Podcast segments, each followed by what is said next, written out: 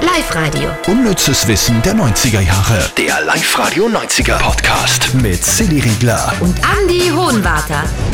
Die wichtigste Regel, wenn man eine Telefonzelle benutzt, wissen, glaube ich, nur Kinder der 90er Jahre, Jetzt bin ich gespannt.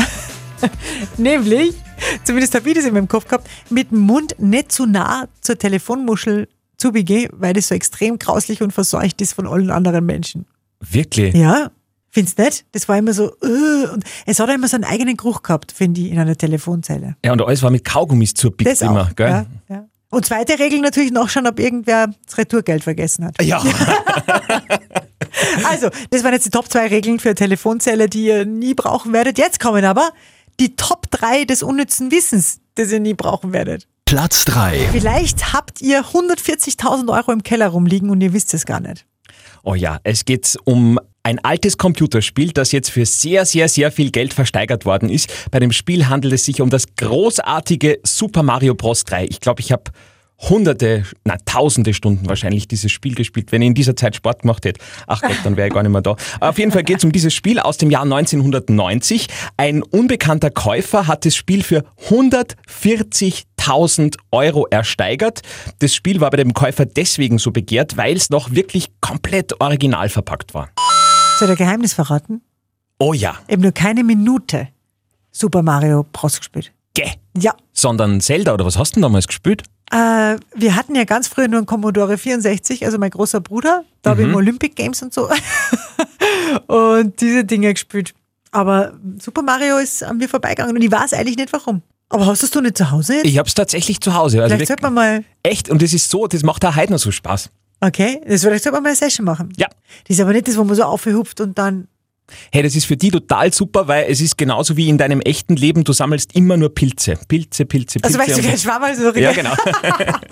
Okay, na gut, dann Platz. Zwei. Der Schuhtick des Justin Timberlake. der ist wirklich enorm.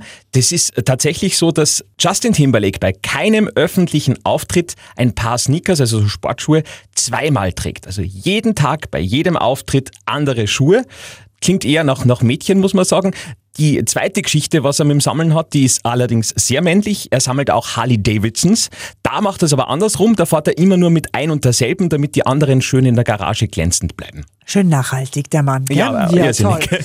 Dann kommen wir zu Platz 1. Tom Hanks hätte eigentlich nie Forrest Gump spielen sollen. Und das hat mich wirklich äh, überrascht diese Woche. Weil ich kann mir einfach niemand anderen als Tom Hanks in der Rolle vorstellen bei dem Film. Ich glaube, das war echt eine glückliche Fügung, dass das alles so gekommen ist, weil es wäre nie so gut geworden, kann man nicht vorstellen, oder? Wen hätten es geplant gehabt? Wer Na- war das nochmal? John Travolta wäre die Lieblingsbesetzung gewesen, der hat aber abgelehnt, genauso wie Chevy Chase und dann auch Bill Murray. Äh, der hat deswegen abgelehnt, weil er gerade untäglich grüßt das Murmeltier gedreht hat und keine Zeit gehabt hat. Und somit haben sie dann Wahl Nummer 4 genommen und das war Tom Hanks und der hat ja schlussendlich dann sogar einen Oscar bekommen dafür.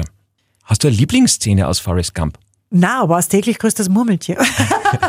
Nämlich die in der Früh. Die passiert ja oft genug. Ah. Wie kreativ.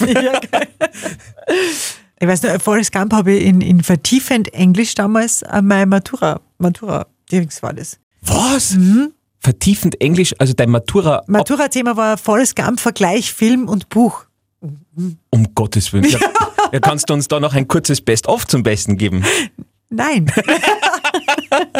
Hast du es da aus dem Internet kopiert, sag ehrlich. das, das hat es damals noch nicht gegeben. Ach so. Das war 95, wie ich maturiert habe. Also wir haben zumindest nur alles selber geschrieben. Ja, Wow. aber auch nur wenn, aufgrund der fehlenden Möglichkeiten. Ja, ja. Meine Mama hat immer gesagt, das Leben ist wie eine Schachtel Pralinen. Man weiß nie, was man kriegt. Live-Radio. Unnützes Wissen der 90er Jahre. Der Live-Radio 90er Podcast. Mit Silly Riegler. Und Andy Hohenwarter.